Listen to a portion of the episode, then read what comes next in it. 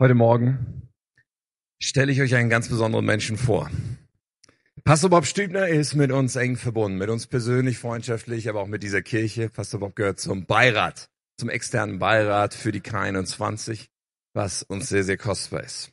Pastor Bob ist geschäftsführender Pastor in Wuppertal und Solingen, muss man sagen, in der Christusgemeinde, eine Kirche mit etwa 1000 oder ich weiß gar nicht genau, wie viele Besuchern, etwas mehr wahrscheinlich inzwischen mit drei Standorten in Wuppertal und Solingen. Und das macht er ehrenamtlich an drei Tagen in der Woche. Was ich schon mal bemerkenswert finde, weil an weiteren drei Tagen in der Woche oder sowas, aber ich glaube, Bob hat irgendwie so 48 Stunden Tage oder so. Ich weiß auch nicht so genau, wie das funktioniert, aber jedenfalls an weiteren drei Tagen leitet er seine eigene IT-Firma, die er schon irgendwie mit 15 oder so gegründet hat, wo jetzt, weiß ich nicht, 40, 50 Leute für ihn arbeiten und wo er Geschäftsführer ist. Aber Pastor Bob ist ein Mensch, der nicht nur außerordentlich intelligent ist, sondern der mich immer wieder begeistert, weil er eine Reich Gottes Gesinnung hat, wie kaum ein anderer Mensch, den ich kenne. Und weil seine Integrität und seine Charaktereigenschaften, seine, sein Widerspiegeln von dem, wie Jesus ist, für mich herausragend sind. Wo ich wirklich sage, ich wüsste keinen Menschen, den ich damit so schnell auf eine Linie stellen würde. Und ich kenne ihn wirklich lange. Ich glaube, ich kann es beurteilen. Ich glaube, ich kenne dich seit, wir, seit du 16 bist oder so. Ich war damals schon nicht mehr 16, aber du warst 16 oder sowas. Und wir sind auf die gleiche Schule gegangen zu sehr unterschiedlichen Zeiten. Ähm, weil wie ihr gleich sehen werdet, ist Bob ungefähr 30 Jahre jünger als ich. Nein. Aber wir sind eng freundschaftlich verbunden. Und er ist wirklich ein Mann, auf dem wir gut hören sollten, weil ich glaube, dass Gott durch ihn spricht. Und er hat immer wieder ein prophetisches Moment in dem, was er sagt. Und ich bin mir sicher, dass die Botschaft, die er uns heute bringen wird, nicht einfach eine Predigt ist, sondern etwas, wodurch Gott zu uns sprechen möchte als K21 und in dein Leben ganz persönlich.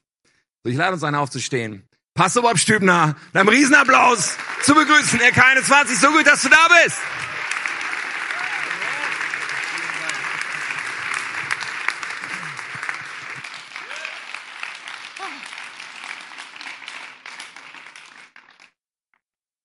Wow, das ist eine Begrüßung. Da muss ich selbst erstmal, ich selbst überrascht, vor ihm spricht dieser Mann hier, dieser Pastor Tim.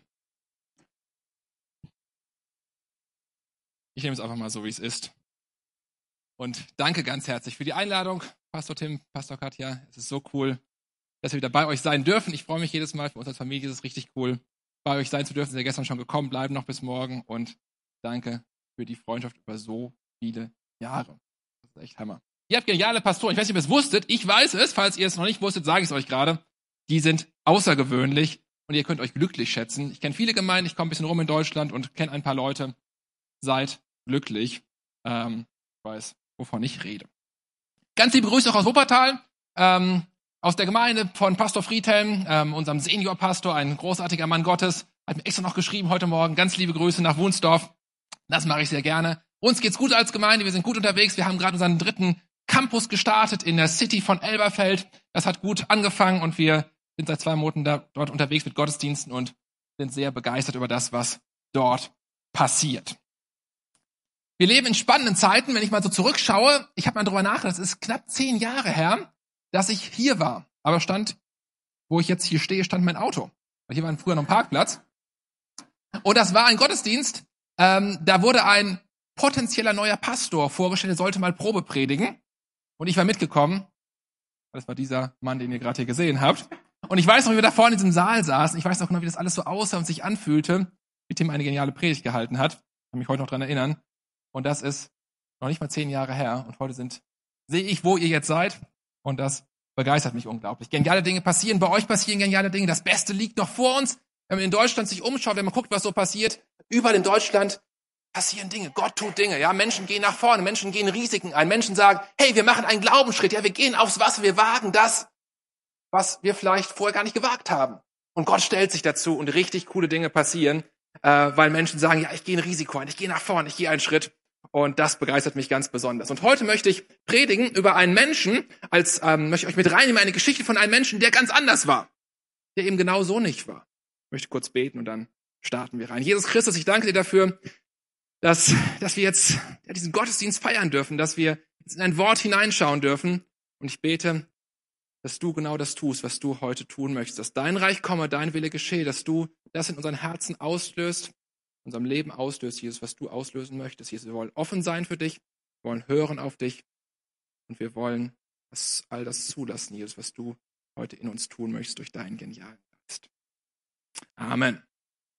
Also heute geht es um einen Menschen, der ganz und gar nicht so war, ja, der eher anders unterwegs war und vielleicht findet sich der eine oder andere von euch darin wieder. Ich finde mich da manches Mal drin wieder, habe auch Anteile davon in meinem Leben immer wieder.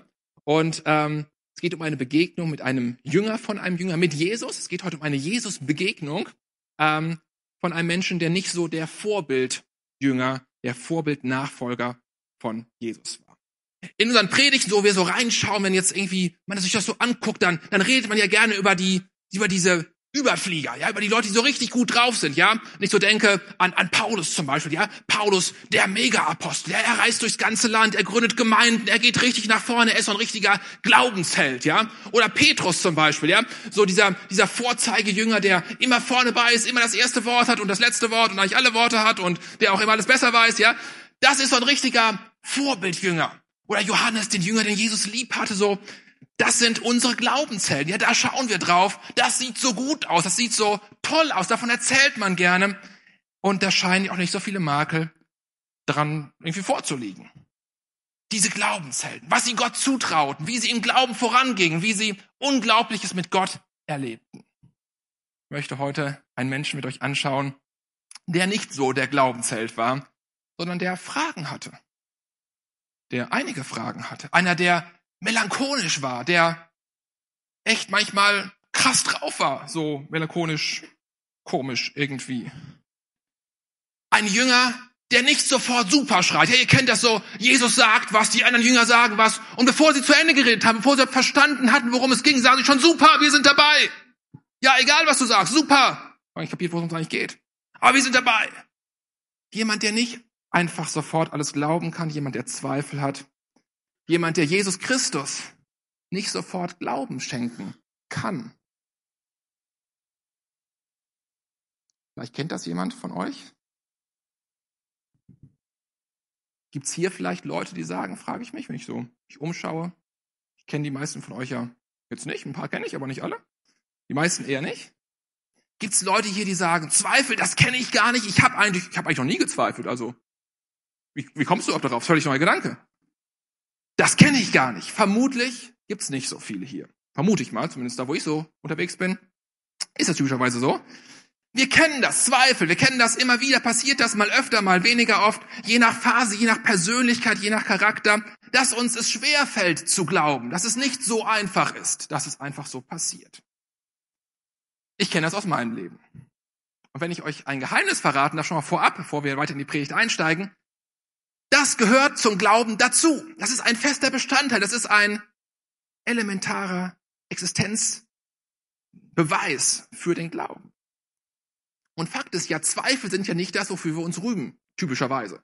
Ja, wenn ich jetzt mal gucke, so die Dinge, die Fragen, die ich habe und die Dinge, wo ich mir unsicher bin, das ist nicht das, was ich raushängen lasse. Ja, wenn ich jetzt mir vorstelle, ich bin eine Firma, also vielleicht eine große Firma, die wir alle kennen, äh, BMW zum Beispiel. Ich weiß nicht, kennt ihr irgendjemand BMW? Findet ihr das gut? Ja, also ich habe sowas nicht. Aber ich habe auch was Gutes. Preis dem Herrn. Ist aber total unwichtig. Gerade noch eine Beule reingefahren, da sagt man wieder, es ist total egal. Also, wenn ich BMW bin, das wollte ich eigentlich gerade erzählen, wenn ich BMW bin und ein, ein Buch rausbringen würde und so schreiben würde, was alles Tolles ist, warum BMW das Beste überhaupt ist, warum es eigentlich überhaupt nichts anderes gibt und alles andere eigentlich total Audi und Mercedes und was es sonst noch alles gibt, eigentlich total, ne? Also, in so einem Buch, ja, da schreibe ich ja nicht rein. Also ich habe auch manchmal Zweifel, also ob wir so, ob die Autos überhaupt funktionieren, ob die angehen morgens und so weiter. Ja, also und überhaupt, ob das überhaupt vernünftig ist und nicht doch die anderen doch besser sind, ob ich nicht doch lieber den Kia kaufe oder so weiter. Ja, also wenn ich so BMW wäre, das würde ich nicht in dein Buch reinschreiben, wenn ich so ein Buch von mir rausbringe. Würde ich nicht tun. Und erst recht nicht, stell mir mal vor, ich hätte einen Auftrag. Den habe ich mir selbst überlegt, diesen Auftrag, weil ich bin ja besonders clever. Ich denke mir heute eine Religion aus, eine neue. Und ich finde ich besonders gut, weil es nämlich meine Religion und ich bestimme, wie das alles funktioniert. Ist auch praktisch, muss man nicht so viel sich anpassen, macht man einfach so, wie ihm das passt. Also, ich denke mir eine Religion aus dann würde ich, wenn ich darüber nachdenken würde, so erst alles so baue und ein Buch schreibe, wo die ganzen Sachen so drinstehen, die mir wichtig ist, das würde ich dann einfach Bibel nennen, weil das macht irgendwie Sinn. Ähm, dann würde ich in dieser Bibel, die ich da schreiben würde, von der Religion, die ich mir ausdenken würde, nicht so Geschichten über Menschen reinschreiben, die zweifeln, die das alles komisch finden und Fragen haben und sagen, hey, das stimmt doch alles gar nicht. Das würde ich nicht tun, weil ich bin ja nicht, ich bin eigentlich ziemlich schlau. Haha, ich mache das nämlich anders. Ich denke mir eine Religion aus und die ist so, dass das alles perfekt aussieht. Das würde ich nicht tun. Ich will die Leute überzeugen. Und da sind Zweifel eher hinderlich, weil die halten einen davon ab, davon, dass ich andere Leute überzeugen will, weil die sollen ja nicht zweifeln, sollen überzeugt sein. Aber den Menschen, den wir uns heute anschauen und den wir in der Bibel finden, ist das, was mich, das, und das begeistert mich, das wollte ich eigentlich sagen, das begeistert mich so in der Bibel, dass wir das in der Bibel halt so drin finden. Da sie berichtet, sie berichtet über diesen Menschen, den wir uns gleich anschauen, sie berichtet total authentisch, total echt, total, total ja, transparent über die Zweifel, die er hat am Glauben, an dem, worum es eigentlich geht in dem, in dem ganzen Buch, in diesem Glaubensbuch. Die Bibel ist so ehrlich, geht so offen damit um, viel offener, als ich das tue, wenn ich das schreiben würde und so meine Pläne hätte, wenn ich jemanden überzeugen wollen würde. Der Mensch, den wir uns heute anschauen wollen, ihr ahnt es vielleicht schon ein bisschen, der war ein ganz normaler Mensch. Der war nicht einer von diesen mega Glaubenshelden, super Aposteln von den richtig krassen Leuten. Nicht so dieser Paulus-Überflieger-Typ, hier komme ich, wo ist das Problem? Er war ein ganz normaler Mensch, vielleicht einer wie, wie du und ich, also so normal, normal, normal. Er hatte Fragen, er hatte Zweifel und er hatte einiges nicht verstanden. Irgendwie sympathisch. So auf den ersten Blick. Also mir sind solche Leute ein bisschen sympathischer als so Leute, die kommen, Hallo Bob! Ich weiß es, ob du nicht schon wusstest. Ich bin der Superman. Du nicht. Aber ich. Ist auch kein Problem, weil ich weiß sowieso alles und hier komme ich und ich habe auch alles im Griff und ich habe auch gar keine Probleme. Probleme kenne ich eigentlich überhaupt nicht, weil das liegt alles hinter mir. Ich bin nur noch so auf der Überfliegerwolke unterwegs. Solche Leute, naja, sind mir jetzt nicht so sympathisch. Und was mich so begeistert, ist die Begegnung, wenn wir es anschauen mit Jesus, diesen Menschen, der nicht so war, Jesus liebt ihn total. Total interessant. Und als ich das angefangen habe zu realisieren, als ich diese Predigt vorbereitet habe, es hat mich so überwältigt, und ich bin ein Mann, ich habe angefangen zu weinen. So richtig krass. Ich dachte so, was passiert hier gerade? Das muss der Heilige Geist sein irgendwie. Ich dachte, wie krass ist das? Das hat mich so überführt. Diese Begegnung, wie Jesus diesem Menschen begegnet. Und was für eine Ermutigung für uns, wenn Jesus dir und mir begegnet, ähm, ganz normalen Menschen, nicht den Glaubenshelden, sondern den ganz normalen K21 Wunsdorfer und umgebungsnormalen Jesus-Nachstolperern, Menschen mit Zweifeln, Menschen mit Fragen. Wie begegnet Jesus dir? Und da wollen wir heute ein bisschen reinschauen. Und ihr habt wahrscheinlich schon erraten, um wen es heute geht. Ihr seht es gleich auch auf den Folien. Es geht um Jesus, der Thomas begegnet. Thomas, einer der zwölf Jesus-Jünger, auch bekannt unter dem Namen, der ihn beschreibt, nämlich Thomas, der Zweifler. Sein Name kommt vom aramäischen Wort Theoma, das heißt Zwilling. Teil wird es auch mit dem griechischen Wort dargestellt, ähm, Didymos, ähm, finden wir beides in der Bibel. Und ich möchte mit euch drei Begebenheiten anschauen, drei Begegnungen, wo Jesus diesem Thomas begegnet, wo wir darüber etwas Besonderes lesen. Johannes 11 ab Vers 11. Klick. Ich lese einmal vor, ich habe es nämlich hier. Hier ist es auch schon, lustigerweise. Next Slide steht hier. Das heißt, das ist quasi schon fast da. Und da heißt es, in diesem ganzen Setting, da geht es um Lazarus. Und das ist die Geschichte, wo Jesus, ähm, Lazarus war ein guter Freund von Jesus, wo Lazarus gestorben war. Kennt ihr die Geschichte? Und wo es jetzt darum geht, dass Jesus vorhat, ihn, stellt euch das vor, von den Toten aufzuerwecken. Wow, das ist eine krasse Geschichte. Eine geniale Geschichte. Und Thomas, unser, den wir uns heute angucken wollen, der sticht so aus dieser Geschichte in einer besonderen Art und Weise, wir werden es gleich merken, ganz deutlich heraus. Da heißt es in Vers 11. Unser Freund Lazarus ist eingeschlafen, sagt Jesus. Er ist eingeschlafen. Das war so ein Wort für tot. Aber ich gehe jetzt zu ihm, und jetzt kommt es, um ihn aufzuerwecken. Wow. Ein Wunder mit Ansage, eine Totenauferstehung mit Vorankündigung. Next slide. Totenauferstehung. Sie kommt gleich. Sie ist fast schon da. Wir gehen noch eben kurz hin. Und dann wird er auferstehen. Und ich kündige es euch an. Es ist ein Wunder mit Ansage. Wow, habt ihr sowas schon mal erlebt? Eine Totenauferstehung? Habt ihr das überhaupt schon mal erlebt?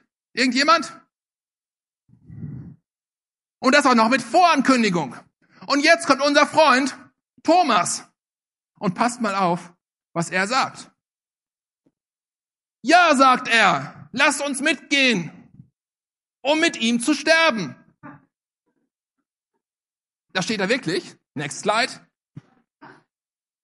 Lasst uns mitgehen, um mit ihm zu sterben. Hallo?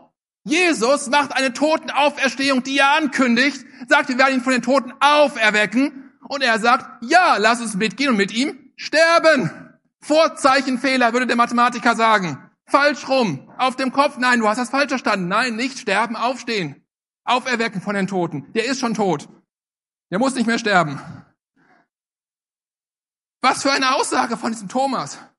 So pessimistisch, so melancholisch, so ungläubig, so verzweifelt. Gott spricht klar und deutlich eine Totenauferstehung mit Ansage. Er sagt, gleich Leute, macht euch bereit, haltet die Kameras, macht eure Handys, WhatsApp, Skype, Live, keine Ahnung was, FaceTime, Realtime und so weiter. Gleich passiert ist die Totenauferstehung, noch wenige Minuten, bis es soweit ist. Mit Ansage. Und seine Antwort lautet, lasst uns alle sterben. Der zweite Text, wir haben ja insgesamt drei, in dem wir etwas von Thomas den Zweifler finden, ist auch, naja, Johannes 14, Vers 1. Macht euch selbst ein Bild. Da sagt Jesus Folgendes. Lasst euch durch nichts in eurem Glauben erschüttern, haben wir gerade gesungen. Vertraut auf Gott und vertraut auf mich. Im Haus meines Vaters gibt es viele Wohnungen. Wenn es nicht so wäre, hätte ich dann nicht etwa zu euch gesagt, dass ich dorthin gehe, um einen Platz für euch vorzubereiten? Und wenn ich einen Platz für euch vorbereitet habe, werde ich wieder zu euch kommen und euch zu mir holen, damit auch ihr da seid, wo ich Jesus bin. Den Weg, der dorthin führt, wo ich hingehe, den kennt ihr ja. Soweit Jesus. Herr, sagte Thomas, wir wissen doch nicht einmal, wo du hingehst. Wie sollten wir dann den Weg dorthin kennen? Und dann kommt diese Aussage, diese Frage von Thomas bringt Jesus zu einer der bekanntesten Aussagen, die wir in der ganzen Bibel finden. Wir lesen nun meist nicht, was davor steht. Und da sagt Jesus, hey Thomas! Und dann sagt er, ich bin der Weg, ich bin die Wahrheit und ich bin das Leben. Niemand kommt zum Vater als nur durch mich. Wenn ihr ihn erkannt habt, wer, wenn ihr erkannt habt, wer ich bin, werdet ihr auch meinen Vater erkennen. Ja, ihr kennt ihn bereits. Ihr habt ihn bereits gesehen. Eine Stelle, die explizit im Kontext von Glauben steht. Im Vers 1, next slide, heißt es ja, lasst euch durch nichts in eurem Glauben erschüttern. Vertraut auf Gott und vertraut auf mich. Und genau das war das Problem von diesem, von diesem Thomas. Genau da kam er nicht mit. Genau da wurde irgendwie abgehängt. Es fiel ihm so schwer, es einfach zu glauben, einfach zu vertrauen. Er konnte es nicht. Er konnte es nicht glauben. Die Zweifel in seinem Herzen, sie waren so groß. Da war nichts mit kindlichem Glaube oder ich vertraue dir, Jesus. Er konnte einfach nicht glauben. Er konnte es nicht. Und diese Person Thomas beweist für mich etwas total Interessantes. Nämlich Jesus. Über viele Jahre. Ganz eng, auf engstem Raum, eins zu eins. Er war einer von den Zwölfen, der Thomas.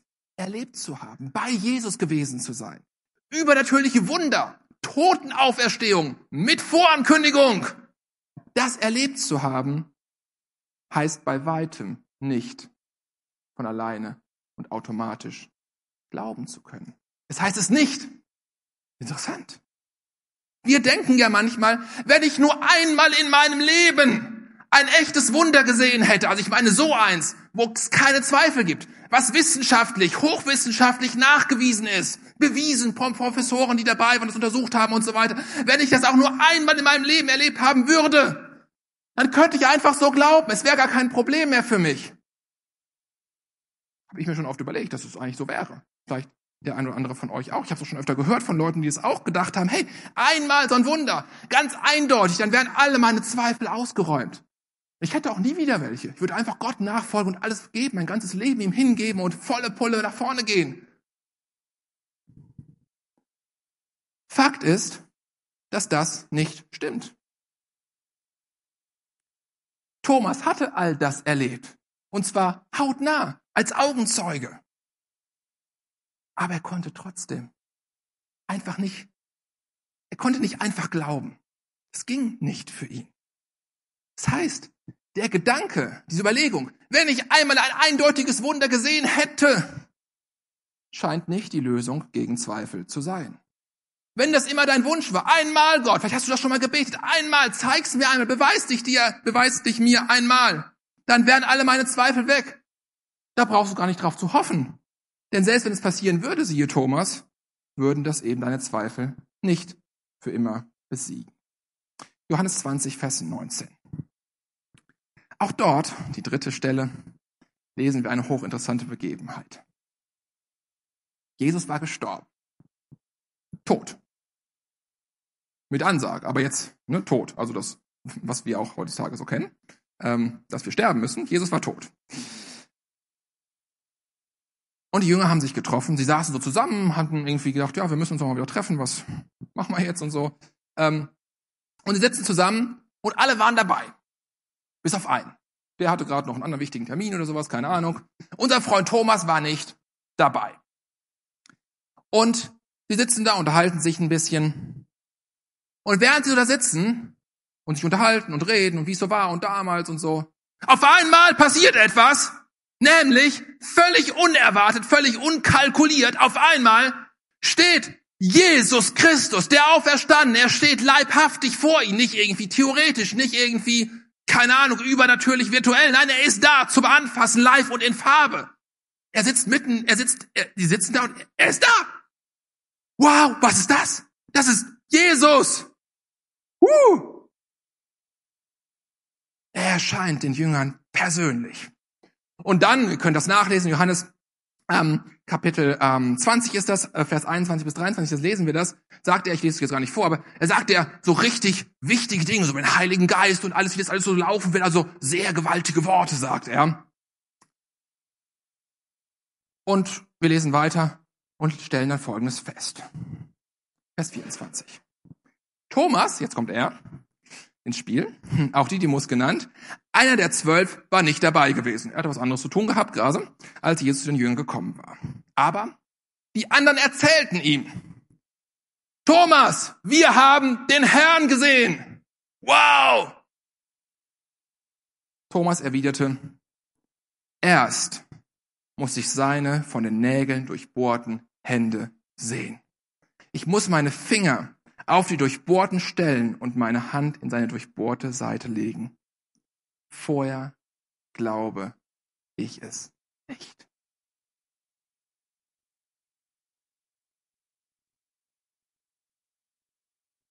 Vorher glaube ich es nicht. Stell dir das mal vor. Deine besten Freunde, mit denen du jahrelang unterwegs warst zusammen. Ja, ihr habt alles Mögliche durchgemacht. Die, die abgefahrensten Abenteuer habt ihr erlebt mit Jesus zusammen.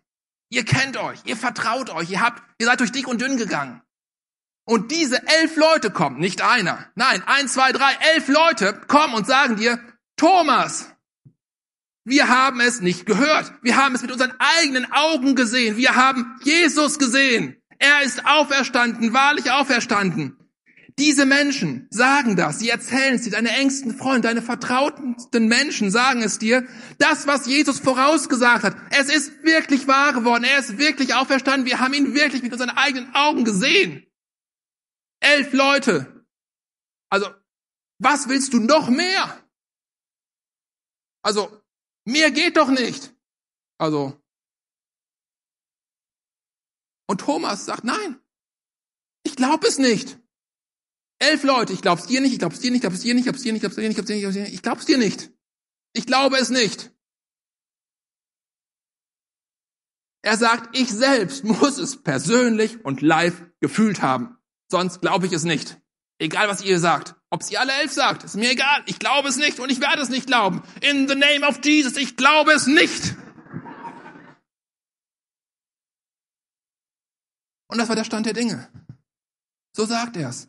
Ich glaube es nur, wenn ich selbst meine Hand auf die Wundmale Jesu gelegt habe und wenn ich es selbst gefühlt habe. Ansonsten glaube ich es nicht. Drei Jahre. Drei Jahre waren zusammen unterwegs. Jesus, mit dem er drei Jahre verbracht hat. Thomas zweifelt. Er zweifelt an allem. An seinen Freunden. An Jesus. An den Dingen, die er mit ihnen erlebt hat. Acht Tage lang ist das der Stand der Dinge. Er zweifelt. An Jesus. An dem Glauben, an Gott, an der Auferstehung. Er zweifelt.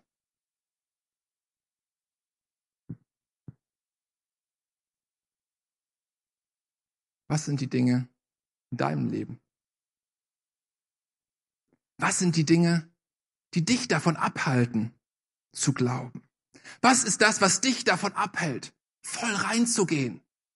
Die Handbremse loszulassen, mit der du immer rumfährst, so halb angezogen irgendwie, und voll reinzugehen in Gemeinde, in das Reich Gottes, das zu tun, was Gott dir eigentlich schon längst gesagt hat, was du eigentlich auch genau verstanden hattest, und die Verantwortung zu übernehmen, die Gott dir zutraut hat, die dich ein bisschen herausfordert, weil es genau Gottes Plan ist für dich. Was ist das, was dich auffällt, was dich, was dich abhält davon, alles hineinzugeben, was dich davon abhält, das Reich Gottes zu bauen, Verantwortung zu übernehmen in Wunsdorf und in Bückeburg und wie das alles hier in der Umgebung und so heißt und so weiter, was ihr so vorhabt. Was ist das, was der Grund ist in deinem Leben, dass du die Handbremse immer noch so halb angezogen hast oder auch ein bisschen mehr angezogen hast, weil du sagst, ich kann es einfach nicht anders. Was ist das, was dich hindert, die Gangschaltung zu nehmen und einen Gang höher zu schalten, weil Gott dich berufen hat, genau diesen nächsten Gang einzulegen? Und zwar nicht in drei Jahren, sondern heute. Sei mal ganz ehrlich. Also brauchst du nur für dich, brauchst du keinem zu erzählen. Aber sei mal ganz ehrlich. Für dich, nur innen drin, du und Gott. Der Heilige Geist ist gerade hier, der Heilige Geist ist in dir drin. Sei mal ganz ehrlich, mit dem Geist Gottes, der in dir lebt. Bist du voll dabei? Bist du mittendrin in der Church, in dem Reich Gottes, in dem, was Gott tun will? Kann ich dir nicht beantworten. Der Geist Gottes lebt in dir. Sei mal ganz ehrlich und frag dich das mal von Gott her.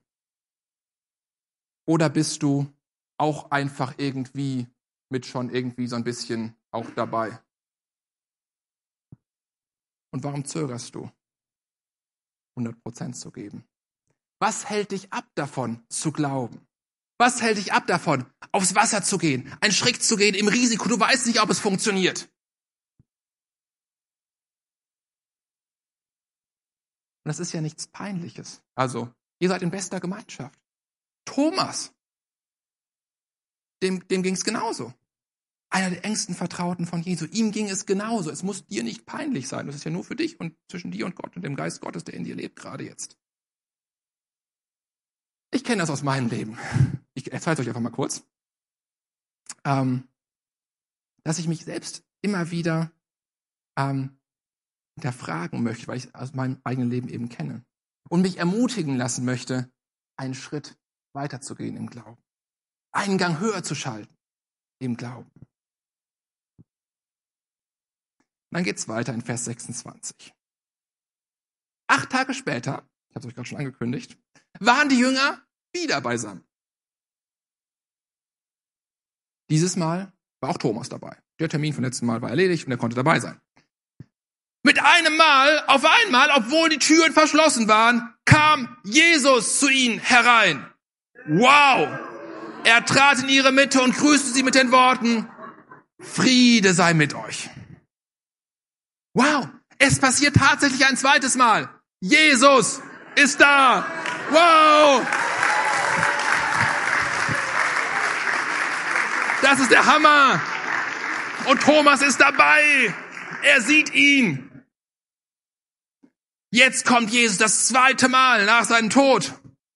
Und was macht Jesus? Stellt euch dieses Setting mal vor. Jesus, der Sohn Gottes, Jesus, der Auferstandene, er ist da, er, der von Anfang der Welt da war, er, der die Welt mit seinem Vater zusammen in Existenz gesprochen hat. Dieser große, dieser gewaltige, dieser unverstehbare, dieser überall Verstand und Vernunft hinausgehende, unglaubliche, über den Kosmos regierende Person. Jesus ist da. Uh, das ist krass. Und was sagt er? Was macht Jesus? Lass uns mal überlegen. Also, Jesus von Universum zu Universum. Das sind so die Gedanken, wo er unterwegs mit dem er so auf dieser Sphäre, wo er so ist. Und was tut er? Was glaubt ihr, was er tut? Er schaut Thomas an. Hä? Er schaut Thomas an. Er wendet sich an Thomas, diesen Anti-Helden, diesen Loser, sorry, Loser im Glauben, der einfach nicht glauben konnte. Ich finde das so berührend. Stell dir mal dieses Setting vor. Alle Augen richten sich auf Jesus, der von Universum zu Universum. Jetzt ist er übernatürlich in unserer Mitte. Und was wird Jesus jetzt tun? In dem nächsten Augenblick. Was wird das sein, was passiert? Er richtet seine Augen und wendet sich an Thomas. Und jetzt wird es noch spannender. Was sagt er denn jetzt? Was wird das nächste Wort sein, was wir hören werden?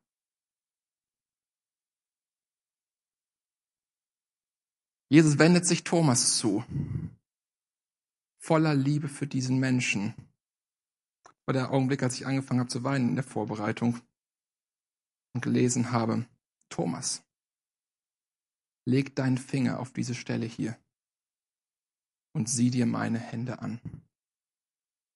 Fordert Jesus Thomas auf. Reich deine Hand her und leg sie in meine Seite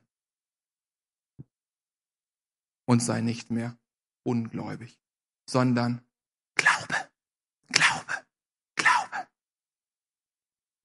Unglaublich, diese Wertschätzung. Unglaublich. Müsst ihr es mal von Zunge zergehen lassen.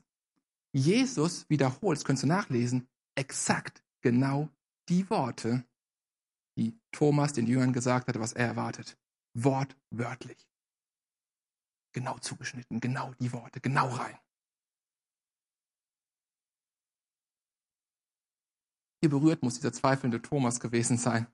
Exakt seine eigenen Worte aus dem Jesus zu hören.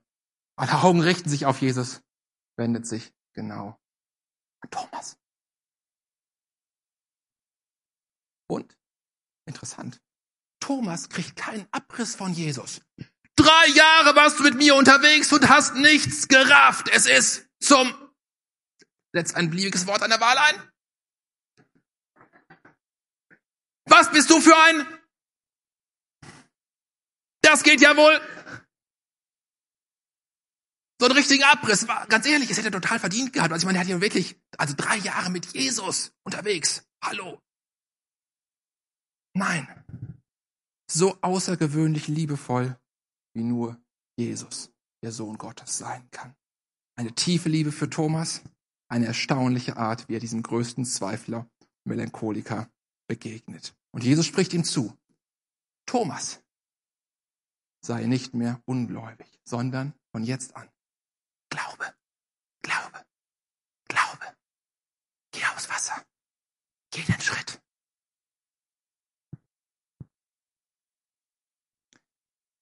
Und er folgt der Aufforderung von Jesus, Glaube. Und Thomas glaubt. Er spricht seinen Glaubens, Glauben aus wir lesen das größte Glaubensbekenntnis im ganzen Johannesevangelium. Er sagt, Jesus, du bist mein Herr und mein Gott. In diesem Moment waren alle Zweifel weg und ein wundervoller, einfacher, kindlicher Glaube wird ausgesprochen von diesem Thomas. Wow. Was für ein Jesus, der diesen Thomas, der wahrlich kein Held war, der nicht der Superjünger war, mit dem ich mich irgendwie ein bisschen relaten kann, so ein bisschen sympathisch fühlt sich das für mich an. dem Jesus ganz persönlich, ganz individuell begegnet und in, er in sein Leben hineinspringt, das Leben von Thomas, sich alles verändert.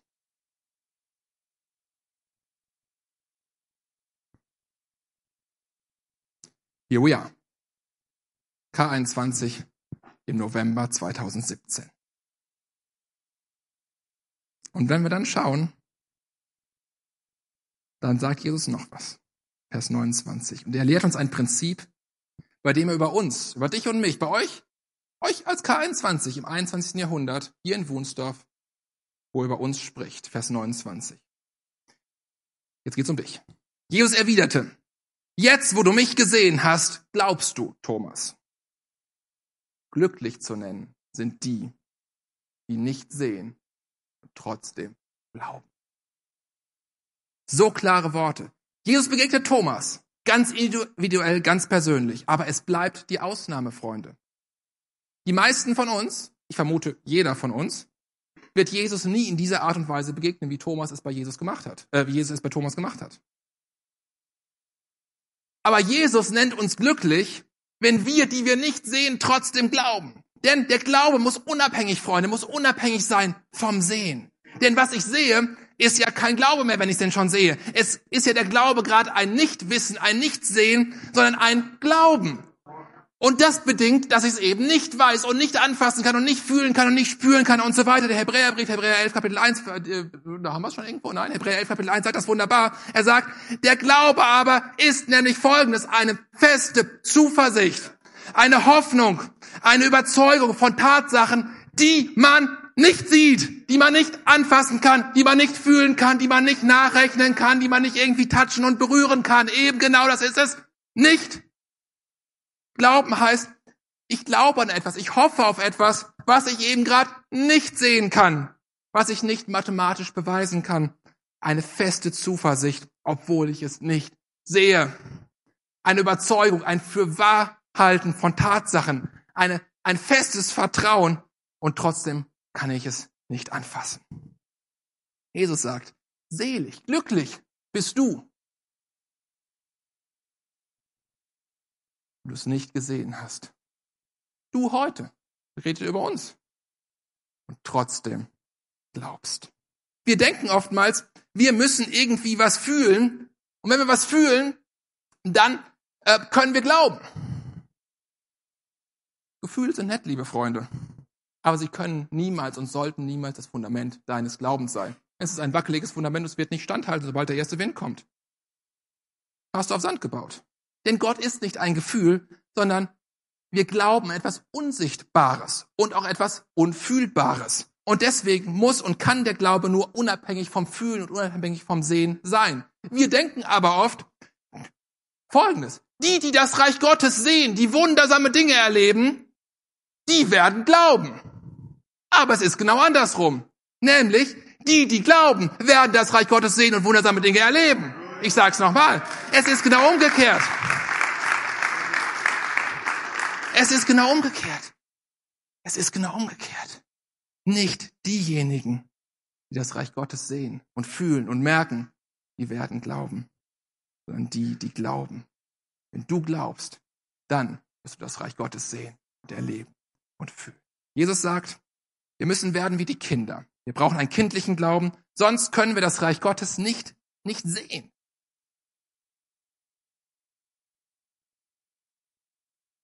Wir sollen glauben wie Kinder, nicht wie Erwachsene, bitteschön. Klare Ansage.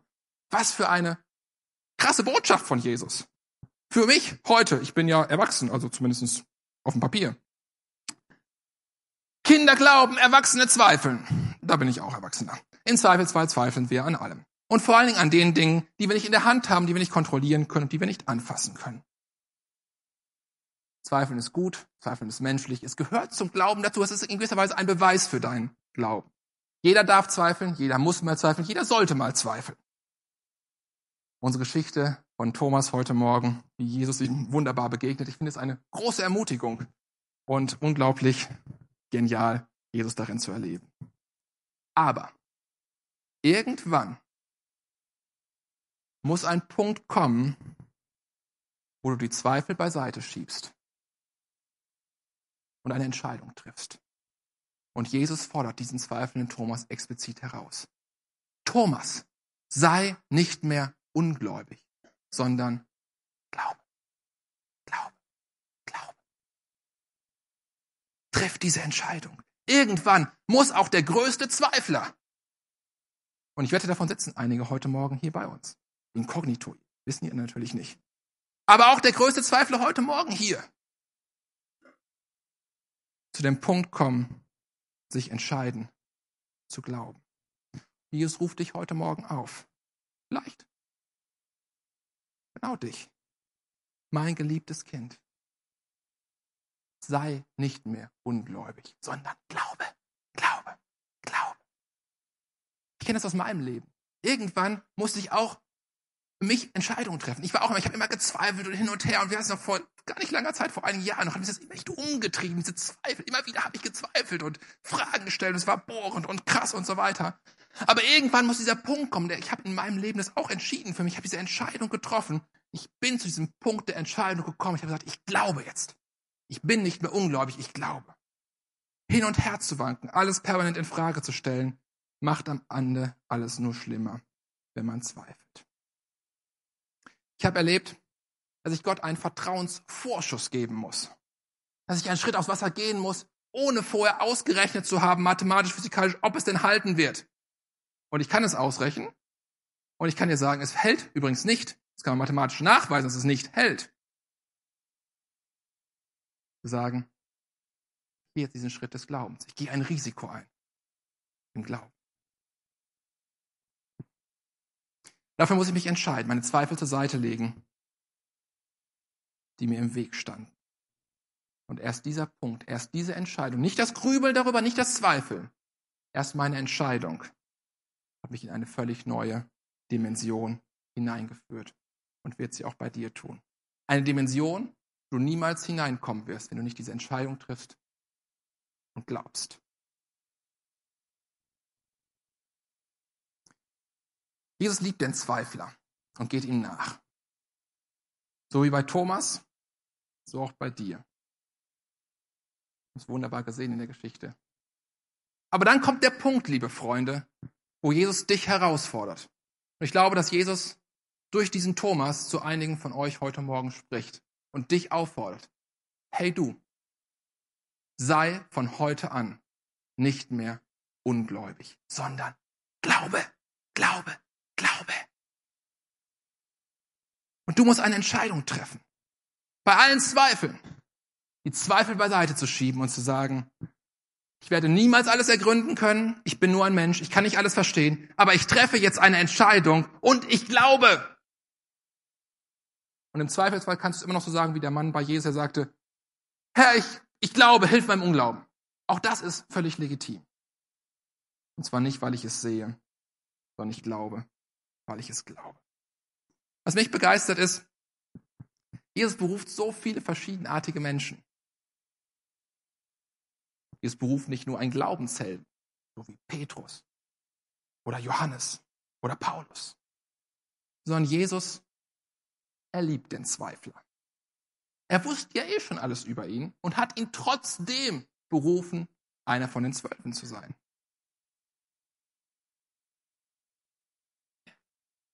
Mal ganz ehrlich, Hätte Jesus nicht jemand anders aussuchen können? Jemand, der besser qualifiziert wäre, das Evangelium in alle Welt zu bringen, als so einen melancholischen Zweifler?